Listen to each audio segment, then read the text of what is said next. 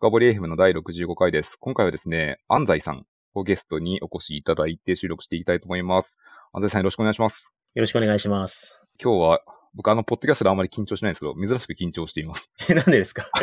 あの、このポッドキャストで結構こう、問いを中心としたポッドキャストなんですよね。はいはないんですけど、はいはい。今日はこう問いの専門家に問いを投げないといけないっていうので、これ 緊張してますね。なるほど。まあ、深掘りってまさに今日お話しするテーマに、そうなんです。ストレートに直結するテーマなので、確かにやりにくいかもしれません。はい。ということで、ちょっと早速なんですけど、あの、全く 自己紹介を進めないままなので、先にあの簡単にあの安西さんの方から自己紹介をいただいてから本編入りたいと思いますので、まあ簡単にで構わないんですけど、こう何者とはみたいなことをちょっと教えていただいてもよろしいでしょうか？えー改めまして、安西祐樹と申します。今、株式会社耳ぐりという会社で代表取締役 co CEO ということで、多分、このポッドキャストの51回目かな？に、共同経営者のみなべともみが出演させていただいたと思うんですけれども、共同代表しております。で、もう一つの顔として、東京大学の情報学館というところで特任助教をしておりまして、大学の研究者と、まあ、企業経営を行ったり来たりしながらですね、組織の創造性を引き出すにはどうすればいいか、えーどうファシリテーション、どうマネジメントすればいいかっていうことを、まあ、研究し、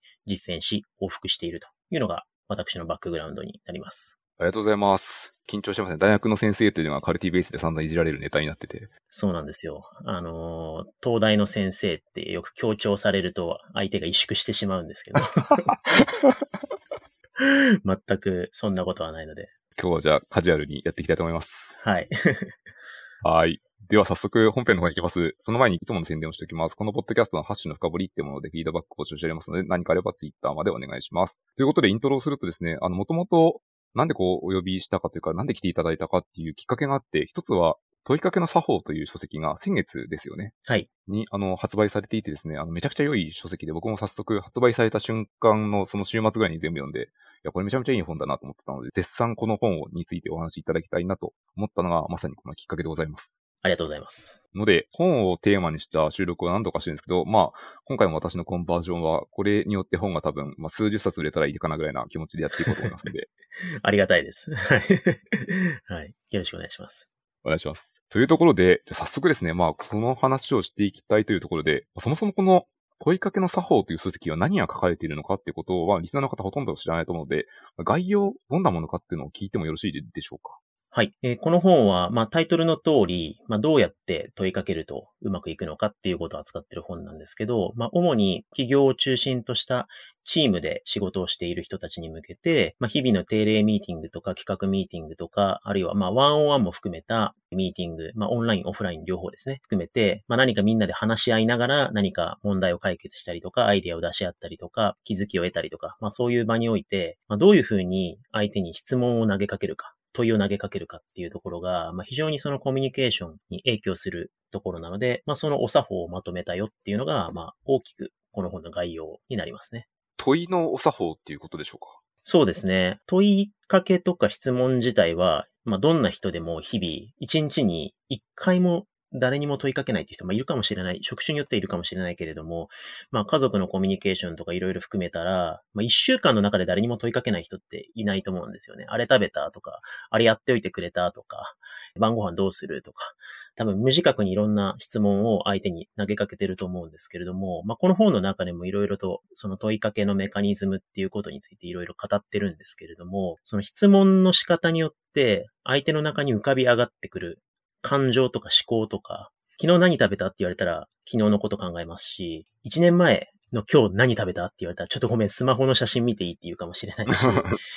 その同じような質問でも質問の仕方によって相手の中に正規する反応って、リアクションって変わってくるわけですよね。でだとするんだったらその問いかけっていうところにちょっと注意を払ってより良いものにするだけで、まあテーブルバナーとかビジネスマナーとかと一緒で、その作法をちゃんと持っておくことによって、まあより良い関係性とか、より良いコミュニケーションが築けるんではないかと。まあそういった意図ですね。なるほど。今の中でも結構問いと言っても中には様々な問いがありますね。うん、そうですね。うん。いずれにしろ結構面白いのは、その、相手の思考のパターンというか、相手のこう思考の中にこう誘発させるというか、何か行動を誘わせるっていうのは問いには含まれているってことですね。そうですね。まあ、ただ、相手を必ずしもこちらが意図する方にコントロールするっていう意味合いだけじゃなくて、その人自身が気づいていないその人が本当に考えたいこととか、言いたいことって、当人自身も気づいていなかったりとか、何かによってうまく出せなかったりするっていうことが、まあ、あるので、まあ、それを引き出してあげるっていうことも含めて、質問の力をうまく使いましょうと。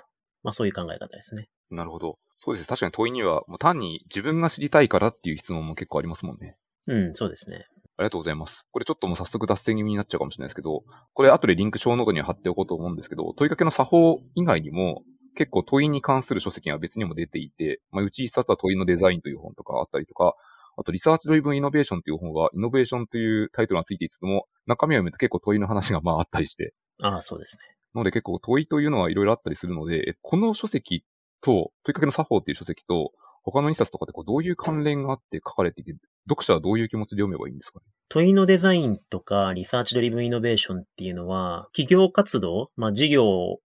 運営していくとか、会社を経営していくっていうことで考えると、まあ結構上流に当たる本なんですよね。多分会社の中でいろんな問題が起きて解決するために研修をやりましょうとか、このツールを導入しましょうとか、こういうプロジェクトを立ち上げましょうとか、まあいろいろ課題解決って日々なされると思うんですけど、本当にそもそもの上流の問題の設定、何を解くべき課題として設定するかっていうところが間違えてしまうと、どんなツール導入しても、どんな研修をやっても、まあ、結局うまくいかないわけですよね。大元の課題設定、そこに目を向けましょう言ったのが、まあ、問いのデザイン。で、他方で2021年の4月に出版したリサーチドリブンイノベーションっていうのは問いのデザインの約1年後に出した本なんですけれども、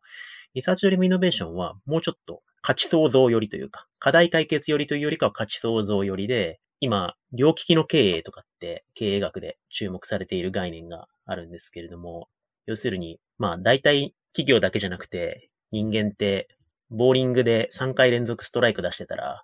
4投目でちょっと重さ軽くしてみようかなとか、投げ方変えてみようかなって絶対しないんですよね。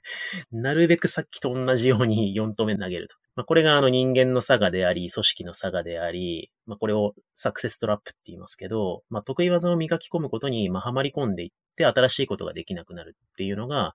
まあ、イノベーションが起きなくなる基本構造なので、ちゃんと右手が利き手なんだったら、たまに左手投げてみるとか、たまにボーリングやめてみるとか、新しいことを探索しないと、まあ、新しいものが生まれなくなってしまう。その両利きでやりましょうっていうのが両利きの経営って考え方なんですけど、リサーチリムイノベーションっていうのはまさに自分たちの得意技というか、視野の狭さにはまり込まずに、視界の外側に新しい可能性を探索していく上で、なんかどういうふうに問いを立てたらいいのかっていうことをベースに書いてたんで、なんか問いのデザインで書いたみたいに、目標から逆算した時に何が解くべき課題だろうかっていう上流の考え方とはまたちょっと違って、人間とか社会の本質に向けて、なんか哲学的な問いを立ててみながら、ちょっと自分たちが見えていなかった新しい可能性も探っていこうよと。まあそういう意味で両方とも価値創造と課題解決の上流の問いのデザインを語ってたっていうのが、まあ前兆の位置づけだったんですよね。まあところが、この本とかこの考え方だけだと、多くの人に読んではいただいたんですけれども、まあ自分たちが問題設定する立場にないけれども、やっぱり毎週何個もミーティングがあってチームを動かさなきゃいけない人だったりとか、まさに経営と現場で板挟みに合ってるマネージャーの方だったりとか、明日の現実を動かしていくために本当に解くべき課題まで立ち戻れないていう人たちもいるわけで、で、そういうこう多くの日々の日常で実践できるところにも問いの力っていうのはすごく可能性があるなと思っていたので、時間スケールとかレイヤーを少し下げて実践しやすいところで問いについて語ったっていうのが今回の問いかけの作法っていう本ですね。ありがとうございます。確かに今の安西さんまさにお話しいただいたように、なかなか日頃困ってる時に、いや具体的なハウを早く知りたいんだって方って多いですよね。うん、そうですね。うんで、多分僕は読んでしまったので知ってるんですけど、あの特に後半に行くにつれて、いやどうすればいいんだろうっていうハウがめちゃめちゃ書かれていて、その辺って多分もう即効性のあるものばかりなので、正直個人的に言うと問いのデザインとかも一通り読むと、後半はかなりハウの話重かったりするので、もう後半と言いつつも、前半の、例えばなんだろうな、天の弱思考とかって、もうすぐに使うみたいな 気がするので、一通りその辺読まれていくと、自分の問いの手数が増えるので、なんか仕事のファシリテーションとかの、とかとワンワンのコーチングとか、あの辺の技術すごい上がるなと思いながら読んでましたね。うん。ありがとうございます。もう付箋だらけになってます。あの、余談なんですけど、問いのデザインは基本的に Amazon レビューすごく好評だったんですけど、まあ、どんな本も低評価って入るじゃないですか。はいはい。で、その中で星1評価がいくつかあったんですけど、その中の一つに、現場の実践感覚がないっていう評価がされていて、なるほど。多分あの、大学の先生が書いた本として、本当にこいつは実践してるのかっていう批判が入りましてですね。いやいや、めちゃくちゃしてるからっていうプライドを持って書いたのが今回の本でもあります。なるほど。ああ、確かにそれで言うと、実践寄りの内容はこっちの方が全然多いですね。そうですね。はい。なるほど。いや、めちゃくちゃ面白いな。ありがとうございます。じゃあちょっとここにまで、今のところがこう、スーパー大冗談というか一番概要だと思うので、少し中の話を少しずつ、全部さらうともちろん時間なくなっちゃうので、まあ個人的に面白いなってところをいくつかさらいたいと思っていてですね。はいあの、書籍のイントロのところでめちゃくちゃ面白い話があって、絶対みんな引き込まれるのは古軍奮闘の悪循環っていうのが書かれてたんですよね。はい。これもなんか典型的なあるあるだと思っていて、これもちょっと少しですね、そうですね、僕知ってるんだけど、安西先生の方から方から少しお話しいただいてもいいですか？これはあの、問いかけの作法の初めにで書いてるところなんですけれども、まあ、この本の一つの問題設定として、まあ、今あちこちで、あの、まあ、オンラインミーティングが増えたっていうこともあって、まあ、誰も意見を言ってくれない。まるでお通夜のようだ、みたいなことを本当にあちこちで聞くようになったんですよね。で、一生懸命ミーティングで、なんか意見ありませんか？とかって言うんだけど、あの、全員画面オフミュートみたいな状態で、本当にもう全く真っ暗みたいな、本当にお通夜みたいな状態みたいなことがあったりとか、あとはまあワンオンワンとかもそうですよね。ワンオンワン導入して、習字で部下とワンオンワンするんだけれども、どうやってやったらいいんだろうなと思って、なんか今日話したいことある？って聞くんだけど、いや、特に大丈夫です。つって、終わり。みたいな。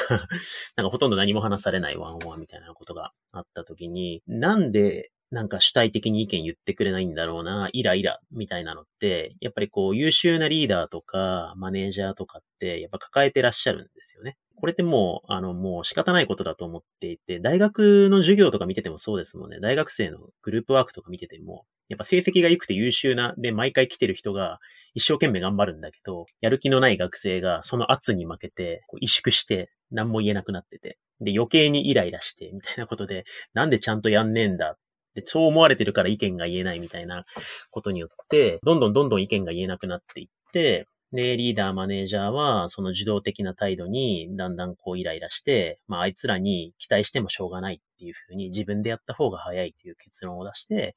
で、やがて期待しなくなっていくっていうふうに、まあ、チームとか他者に対する期待値がどんどんどんどん下がっていくっていうことが、まあ、起きてると。まあ、これを古軍奮闘の悪循環っていうふうに、まあ、読んでたわけなんですよね。これ結構自分でやった方が早い病にも似てますね。あ、そうですね。まさにそうだと思いますね。こう、あらが見えたりとか、こう、悠長な様子を見て、イライラしたりとかして、まあ、結局そのプレイングマネージャーが、プレイングに降りていくという現象に近いものがあるんじゃないかなと思いますけど。するとチームの雰囲気としては本当良くないですよね。そうですね。ずっと一番優秀なリーダーがイライラしながら一番作業してるみたいな 状態になっていって、なんか手伝いたいし、なんか自分たちも貢献したいんだけど、なーってなって、なかなかその状況が抜け出せなくなってると。まあ、この本はそれに対して、一番最初に、もうちょっとちゃんと意見言ってよとか、大人なんなんだから主体的にやってよみたいな、お願いを直接するんじゃなくて、意見が出てくるような問いかけに切り替えていけば、結構ファシリテーションとかコーチングとか学んだことある方って必ずおっしゃるのが、あのうまく質問できると、この人っ意外にこんなこと考えてたんだとか、っていうか、そもそもこの人考えてたんだみたいなことに驚かされるみたいな。何も考えてないと思ってたのに、なんか意外に、あれ先週の会議ぐらいから実はずっとあのじっくり考えてくれてたんだな、みたいなことに気づくって結構あると思っていて、結構その問いかけに工夫をすると、意外な個性とか、あ、実は裏側で自分の意見を持ってくれてたんだなとか、やりたいことがあったんだなってことに気づかされると、結構楽しくなっていって、なんかもっともっと引き出そうと。あれ実はこんなこともできるんじゃないかなっていうふうに、相手の期待値がどんどん上がっていくっていうふうな、好循環に切り替わるっていう感覚が、まあファシリテーションとか問いかけを学ぶところでの一番の、まあ、喜びだと僕は思ってるんで、そっちに切り替えてほしいなっていうのが、まあ最初のメッセージですね。ぜひそっちに切り替えたいと思うのと同時に、その古軍奮闘の悪循環のループの方もあるわけじゃないですか。さっき最初にお話しいただいた、前半にお話しいただいたように。これってなんかどういうところから生まれてきちゃうんですか？やっぱ問いが起点になっちゃうんですか？古軍奮闘の悪循環が生まれる起点ですかね。何ですかね。あの、これちょっと脱線しちゃうかもしれないんですけど、昔、ファシリテーションに関して大学で研究をしていた時に、僕がやった研究じゃないんですけど、僕が所属してた研究室、チームでやっていた研究で面白い結果があって、ファシリテーションのやり方を研修で教えると、学校の先生の経験がある人の方が、ファシリテーションの研修の学習効果が低いっていう結果が出たんですよね。学校の先生で子供たちの前とかで立って話して、授業運営してる経験って、なんか行きそうなもんじゃないですか、ファシリテーションとかに。だけど、かえって、教育者経験していた人の方が、ファシリテーションの知識の馴染みが悪いっていうことが明らかになったんですよ。何が一番の原因かっていうと、待てないっていうところが一番大きくって、学校の先生って時間割がしっかりしている中で、きちんと、まあ、50分だったら50分って決められた授業時間の中で、やっぱりここまで到達しなきゃいけないっていう計画の中で、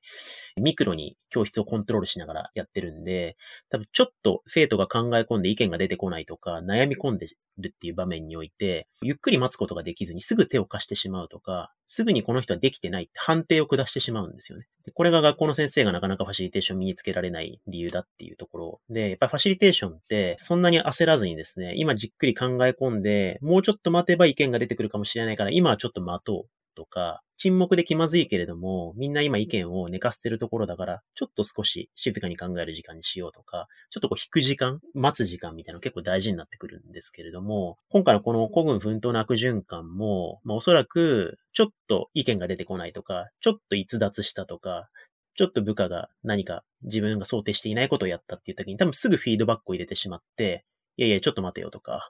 言ったでしょとか、何もないのとかっていうふうにすぐ言ってしまって、早期にできていないというふうな判断を下してしまうっていうところが一個大きい要因なんじゃないかなっていうふうに思いますね。ああ、なるほど。これ今話をしたいところに二つありますね。一点目からちょっと聞くと、今お話しいただいた内容で、待つことができないっていうところで、ファシリテーションの中では、こう、待つ状態が重要だって話がありましたよね。一方で、こう、介入するタイミングもあるじゃないですか。はい。これってどういうところで判断していくんですか？これはなかなか難しいですよね。まあ実際問題使える時間の猶予とか、まあそういったものによっても変わってくると思うんですけれども、ちょっと踏み込んだ話になっちゃうんですけど、問いかけの作法の後半は第3章から実践編になってくるんですけど、まあ第3章で見立てるっていう章がありまして、やっぱり問いかけの最初の起点って相手をよく観察して、相手が今どういう状態にあるかっていうことを、まあ、ジャッジ、見立てて、次の問いかけの判断を決めるっていうふうにするわけですよね。なので、やっぱりその待つ待たないの判断も、やっぱり見立てによって変わってきて、まあなかなかこれね、リモート化だと難しかったりするんですけども、まあ相手の表情とか姿勢とか、言いよどみとか、いろんなものを加味して、言いたいことがあるんだけど言葉が見つかっていない状態なのか、質問の意図がわかんなくて、あれ何答えりゃいいんだろう私ってなっている状態なのか、あるいはもうすでに言葉固まってるんだけど何かの理由で言わないでおこうと思って我慢してるのかとか、そういうふうに相手の今の思考のステータスをまず観察して見立てる必要がありますよね。それが今なんか発行してる状態で、もうちょっと言葉が待ったら出てくるんだったら待つし、あるいはうまく言いたいことが言語化できていないのであれば、問いかけのアフターフォローみたいな話も本の中に書いたんですけど、ちょっと前提補足してあげるとか、具体例をいくつか提示してあげるとか、あるいはなんか答えにくい要素ありますかとかって聞いて、心理的なハードルを確認するとかっていう風にして、ちょっと少し、まあ、ワンプッシュすると、出かかってた意見が出てくるとかっていうこともあったりするんで、なんかその辺はやっぱり見立て次第かなっていう感じはしますね。ありがとうございます。まさにオンラインだと難しいって話が一瞬あったと思うんですけど、この辺って、安西さんそのオンラインのきっとファシリテーションというかミーティングとかさまざまたくさんされていると思っていて、ビジネスパーソンとしてうまくいくためのヒントとかって何かありますか？やっぱオンラインは一番その観察、手がかり情報が得られるのが難しいっていうのと、あと場に意見を言うハードルがオフラインよりも高いっていうことがあるんで、一つの工夫としては、えー、コミュニケーションのチャンネルを複層的にしておくと言いますか、まあ、単にそのビデオ会議で声を発言して喋るっていうチャンネルだけじゃなくて、まあ、例えばチャットをあらかじめミーティングの冒頭から意見を言い出しやすいようにしておいて、誰かが喋ってる時にチャットにかける状態にしておくとか、あるいはまあオンラインホワイトボードとかを使いながら、なんとなくまあミロとかミューラルとかを使って、みんなのカーソルが動かしながら、発言だけだと参加してるしてないのが01すぎて、10人いたら1人だけ喋ってる状態になりますよね。でもチャットがあると、10人中1人が喋ってるんだけど、3人がチャットに書いてるってなるかもしれないし、ミロとかミューラルでオンラインホワイトボードを使うと、10人中1人が喋ってて、3人がチャットに書いてて、残りの人はなんかこう、カーソル動かしてるみたいに、なんかこう、可視化される参加のハードルを下げて、複数のチャンネルを増やしておくみたいな風にして、なんかなるべく場に自分が関わっている感覚を出せるようにまずしておくっていうのはすごく一個大事なのかなと思っていて、その上で、段階的にハードルが低い方からアウトプット、出力してもらう。って結構大事で、意見がある人は、じゃあま手を挙げて喋ってくださいって、一番ハードルが高いところにバトンを置いてしまってるんですけど、意見がある人は、例えばまずみ、例えばミロのここの付箋になんか書いてくださいっていうふうに言って、で、その上で、えっとなんか場に投げ込みたい人は、チャットに書いてくださいなのか、あるいはその上で、じゃあ何々さんどうすかって言って、ビデオ会議で直接振るみたいに、なんかこう、敷居の低いところから出力してもらって、それをこう、場の敷居の高いところに拾い上げていくみたいな風にするとか、まあ、結構いろいろやられてる人はすでに多いと思いますけれども、結構そういう愚直な動線設計みたいなのは大事かなっていうふうに思いますね。今言われて完全に初めて気がついたんですけど、確かに意見のある人は、場合によっては顔出しをして意見を言ってくださいみたいなってのは、マックスハードル高いですね。そうですね。そうなんですよ。それで言えたら苦労しないし、まあ、よく、あの、言われることですけど、日本の学校教育って、そこで言いづらい空気をもうずっと長年経験し続けてるじゃないですか、中学校ぐらいから。確かに。なんかもう身体が学習しちゃってるんですよね。やっぱ、ああいう場で、なんか言うのは、なんか辛いというか、よほどのことじゃないと言えないよなっていうのは、なんかこう、他の国との違いでもあると思うんですけど、日本人は特に敷居が高く感じると言われてますね。なるほど。今こう、死ぬほど脱線してるのは、もうもうい脱線しまくるんですけど、あの、はい、僕の、やっぱこう、中学とか高校とかの記憶になってくると、もう基本手を挙げて発言する人ってもうほぼいなくなるんですよね、はい、日本の中高って、はい、一方で面白いのは、結構小学校の1、2年生とかの教室、まあ、授業参観でもいいし、別の機会でちょっと覗かせてもらうとか、もしあれば見てみると、めちゃめちゃ手を挙げてるんですよ、みんな。はい。これはどこで習得していくんだろうなってね、やっぱちょっと興味深いところがありますね。そうですよね。それは本当に長年の謎なんですけれども、でも僕の指導教官の山内雄平先生が昔ブログにその考察を書いていた記憶がありますね。なんか先生は、まあ、文化的コードだみたいな言い方をされてたと思うんですけども、まあ、遺伝とかそういったものとかっていうよりかは、なんか中学校でそういうような文化的コードが習得されてしまって、小学校6年生と中学校1年生で途端に意見が、挙手の意見が出なくなるみたいなことはすごく書かれていた記憶がありますけど。でも、面白いのは、僕もファシリテーションやるときに気をつけるですけど、挙手して意見が言えないことと意見がないことって全く別なんで、そういう中学校で全く意見が出ないところでも、例えば手元のメモ帳に今疑問に思ってることを誰にも見せなくていいから、3つとか4つ書いてみてくださいって言うと、まあみんな書くんですよね。ちょっと隠しながら。手で隠しながら なるほど、なるほど。書くんですよね。で、その中で1個人に言ってもいいかなっていう疑問を隣の人とシェアしてください。っていうと、まあ、この中で一番言ってもいいやつだったらこれかなって言って隣の人に言う。これぐらいはできるんですよ。で、それをやった上で、まあ、もっと丁寧にやるんだったら、じゃあ、隣、後ろの二人組と四人組になって、今話したことを4人で共有してください。っていうと、共有できるんですよね。で、ここまで来ると、もう一般的な意味でのも盛り上がってるグループワークの状態ってできちゃうんですよ。いつの間にかみんな自分の疑問をグループでシェアする状態っていう風になってて、で、その状態まで行ってからみんなにパンパンじゃあこっち向いて、つって。質問ある人って言うと結構出るんですよ。聞きたくなっちゃってるの。だから結構工程を挟んで、書く、隣の人に話す。その上で挙手するみたいに段階を踏むと、実は意見って出たりするんで、意見がないわけじゃないっていう前提に立って、出せる環境を作っていくっていうことのが大事なのかなっていうふうに思いますね。これまさに今のファシリテーションのテクニックというか、スキルになりますね。そうですね。うん。そうですね。私も企業でずっと働いている上で、例えば大きめのイベントの MC とかパーソナリティとかやるときがあるんですけど、うん、例えばそうですね、150人とか200人に対してオンライン向けで誰かの講演をした後に、意見ありますかって言っても、まあ、普通の同期的なコミュニケーションだとまず出なくて、うん、で、やっぱ時点で、こう、記名式のチャットであるとか、あとは最近だとスライドとか、まあ、やらに使ってもいいと思いますけど、その辺を使って匿名とか、まあ、見ろでもいいですね。その辺使って非同期で出すっていう風にしないとなかなか出なくて、まあ、それでギリギリぐらいなので、今のお話を聞いていて、まあ、できればのアプローチですけど、例えばこう、2名1組で喋らざるを得ないようなブレイクアウトを作っておいてみたいな手段があるなっていう、まあ聞いていて思いました。そうですね。意外にそうすると、ドッと出てきたりするので、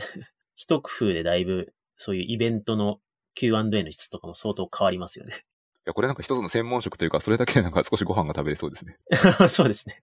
そういう方もいらっしゃいますしね。多分イベントの MC だけで やってる方とか。いや、多分絶対みんな困ってるはずなんですよね。普通の、そうですね、企業で働いているビジネスパーソンの方って何らかのスペシャリティがあって、例えばそう、経理とかホームとか、まあ人によってはエンジニアリングとか、このポッドキャストはエンジニアが聞いてるのが多いと思うんですけど、普通の本職はそれなんですけど、一方で、できた方に越したことはないので、その辺のテクニックも誰か持ってるだけで、その企業におけるコミュニケーションって非常に活性化されそうだなっていう気がします。そうですね。いや、なんかちょっと今、あえてこう、小学校の話を一旦出しちゃったのは、ちょっとネタ振りがあってですね、多分どっかで衝動ってことが出てるかなと思ったんですけど、安西先生が出なかったので僕が使うと。あの、は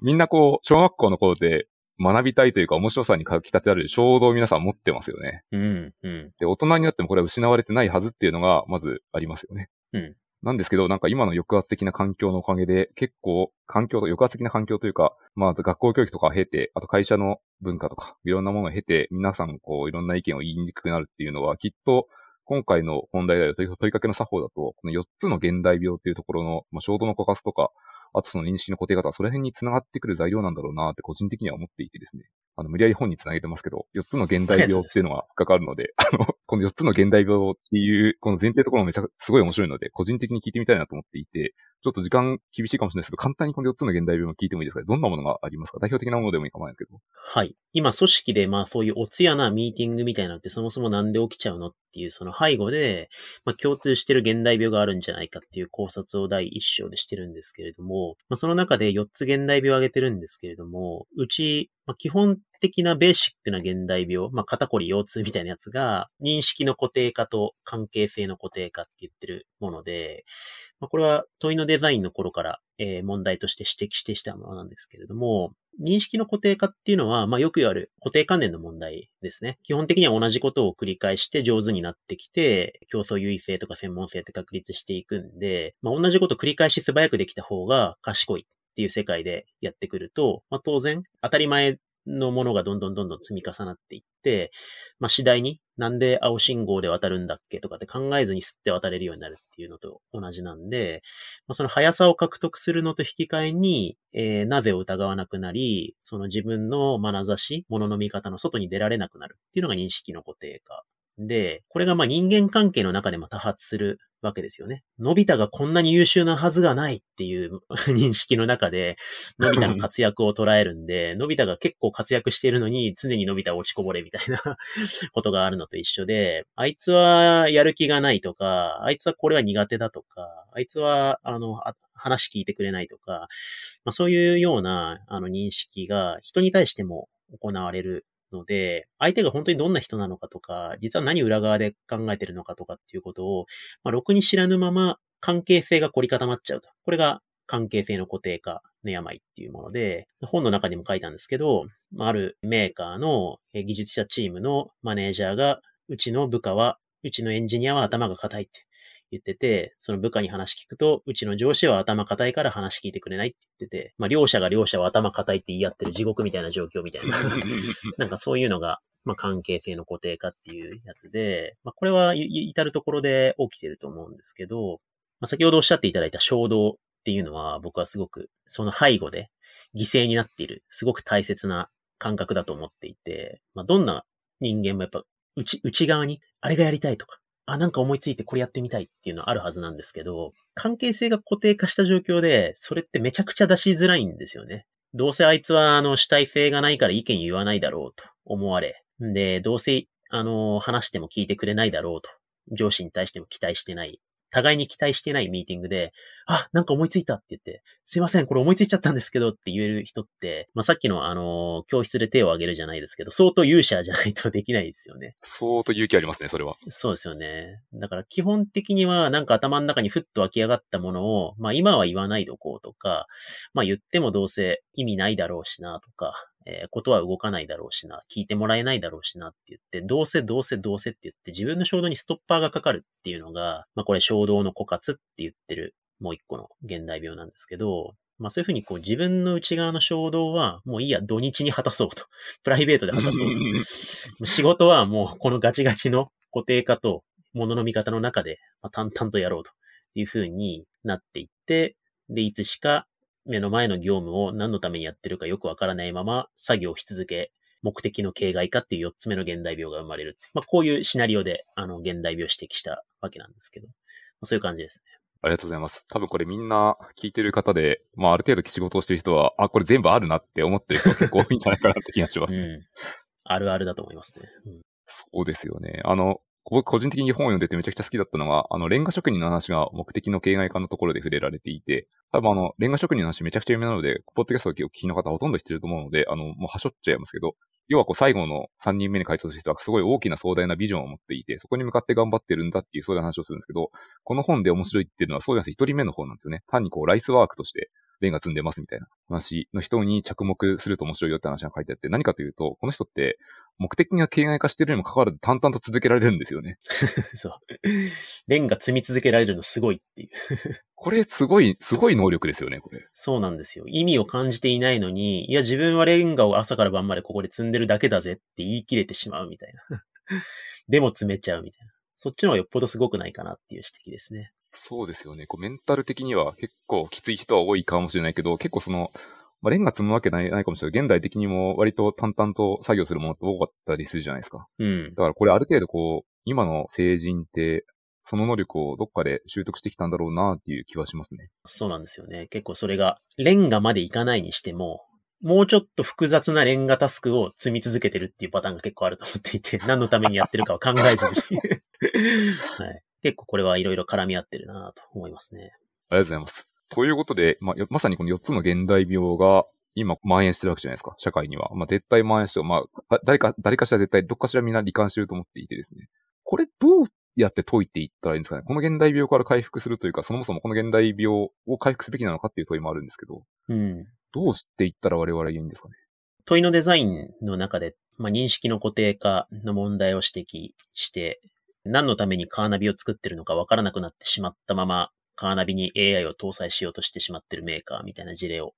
出したんですけど、これで問いのデザインを書いて、いろんなところで組織変革のご依頼いただいたんですけど、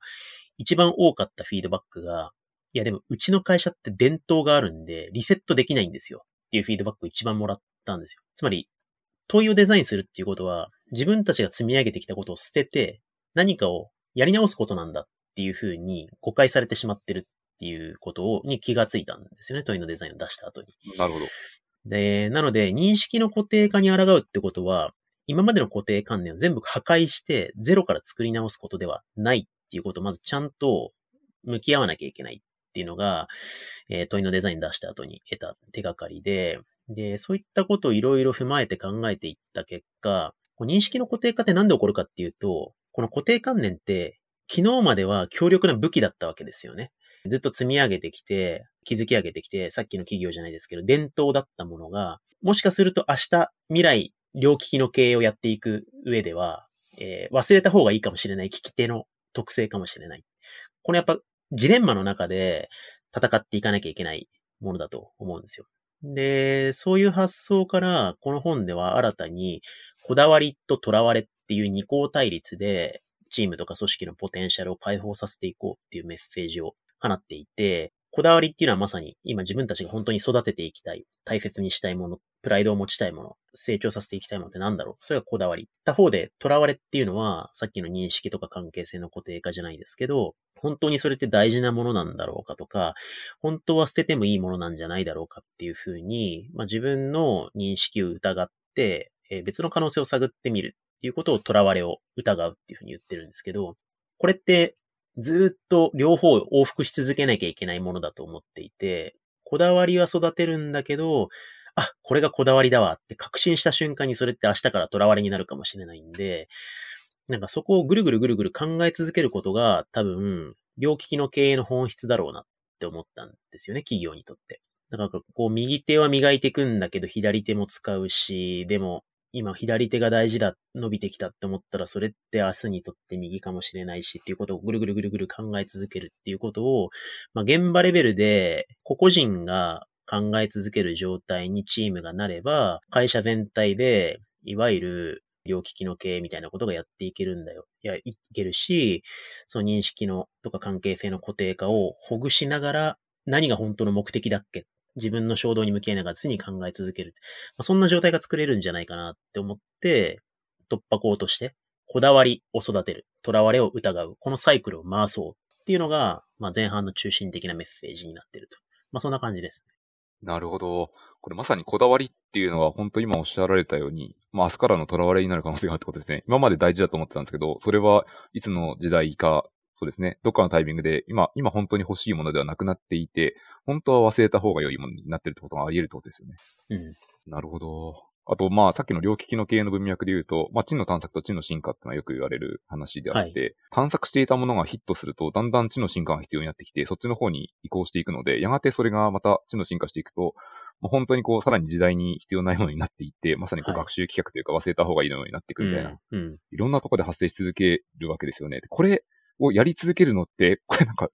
結構大変なことじゃないですか大変ですね。大変なことだと思います。現代経営学の処方箋は会社の中で役割分担しましょうっていうのが一番オーソドックスなメッセージになっていて、既存事業を磨くチームと新規事業を探索するチームを分けましょうっていうふうにしてあるんですけども、意外に結構これも難しくって、やっぱりそのおっしゃっていただいた通り、新規事業開発チームは成果が出なかったら冷たい目で見られて撤退しなきゃいけなくなるし、成果が生まれてヒットしたらいつしか既存事業改善チームとなっていくわけなんで、全体をオーケストラのようにコーディネートしていく、かなり強い経営チームじゃないとなかなか難しいと思うんですよね。僕の立場は本の中に書いてないんですけど、両利きの経営のアプローチいくつかある中で、その構造的に部署ごとに分担しましょうっていう考え方がさっき言った考え方なんですけど、それと別に文脈的両利きのアプローチって言われている考え方があって、まあ要するにざっくり言うと、現場レベルで個人が一人、個人レベルでみんな両利きになればいいっていう考え方なんですよね。結構我々耳ぐりっていう会社はその立場に立っていて、全員がまあ8割ぐらい業務上知の進化をやりながら2割ぐらい知の探索をしていくっていう、まあ Google の20%ルールに近いかもしれないですけど、まあ一人一人が現場の試行錯誤の中で自己脱皮し続ければ、まあ全体として両利きの状態って半ばボトムアップに作れるんじゃないかっていう仮説に立ってるんですけど、まあ、この本は割とそういう立場に立って、チームのミーティングの中でこだわりと囚われを引き出すっていうことをやると、まあ、組織全体として両利きの状態って実は作れるんじゃないかと。一切書いてないんですけど、そのことは。ややこしいハイコンテクストの本になっちゃうんで、あくまでお通夜ミーティングで意見を出す本として書いてるんですけど、背景思想はそういう考え方で書いてますね。もう確かにあの、問いかけの作法のそのイントロではお通夜作法の話が書いてあるんで、それに対する何かしらのソリューションが書いてあるんだろうなって期待して、全部ハイコンテクストだったらみんなこう引きますよね。そうですね。はい。あの、その文脈的アプローチの話は確かリサーチドリブンイノベーションに触れられてましたよね。あ、そうです、そうです。リサーチドリブンイノベーションでは、両利きの経営の系譜を全部辿った結果、ハイコンテキストすぎてあまり売れなかったんで。じゃああれですね、今日聞いてみて、あ、なるほど、そういうアプローチで考えるとそうなるんだってことを知りたい人はぜひ読んでくださいってやつですね。あ、そうですね、はい。なるほど、ありがとうございます。だいぶ、あの、脱線しちゃったんですけど、もともとはですね、4つの現代病って何ですかっていうところの話をしていたんでしたね。その話の流れから、まあ、こだわりと囚われっていう話があって、で、最後はその、まあ、耳切さんの場合は、知の進化と探索を8割割りやり、やるみたいな話があって、で、ここでもう一個だけちょっと脱線気味に聞いてみたいのが最後にあってですね、何かというと、個人で探索と進化をうまくループを回していくってなって、これもこれで結構一つの独性というかキャラクターかもしれなくて、まあ、好きなのかもしれないですけど、これが会社の中で各メンバーがやれるようにするためってどういうものが必要ですか？どうしたらできますかそれって？はい。結構個人レベルでこれをやっていくっていうのも、それはそれでまた別の大変さがあるんですけれども。うん、タフだなと思いました。はい。そうですね。まあ一つにはやっぱりこう、評価制度とちゃんと連動させるってことは結構大事で、やっぱりその基礎の目標設定するときに、まあ耳ぐりの場合は OKR で目標設定してるんですけども、まあいわゆるその OKR ツリー的に上流からオブジェクトを下に落としてみたいなことをやっていくっっていうよりかは、経営上、事業上大切なマクロな OKR ツリーの傘は、まあみんなで話し合いながら立てながらも、その中に自分が探索的にやってみたいこととか、少し自己拡張してみたい要素っていうのを忍ばせるところに結構コミュニケーションコストと時間的コストを使うんですよね。各マネージャーとか事業担当者が、まあ自分のチームのメンバーとワンオンワンする中で、まあまさに何がこだわりなのかとか、あるいは何が前期まで培ってきたけど、実は破ってみたい囚われなのかっていうことを、まあ、ワンオンワンの中できちんと確認して、それをまあ、最初に、まあ、基礎というか、クォーターごとですね、OKR にちゃんと組み込むと。まあ、それをやって、で、それをちゃんと追いかけて、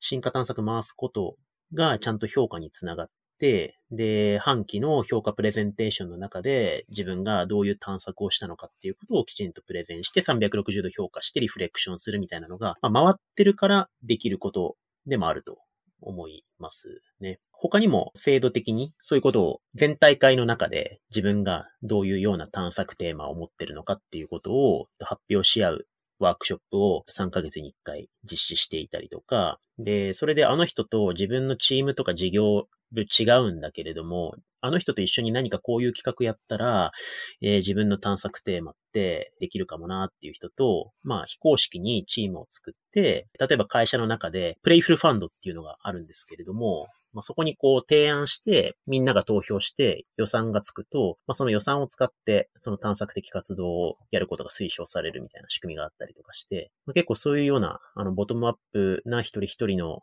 研究テーマだったり実験的なテーマっていうことを、他の人と協力しながら、会社のリソースも使いながら、きちんと評価されながらできるようにしていると。まあ、それは一つの耳ぐりの工夫かもしれませんね。めちゃくちゃ面白いですね。その評価制度だけでなんかまた一回取れそうなぐらいめちゃくちゃ面白い話だなって今聞いて思いました。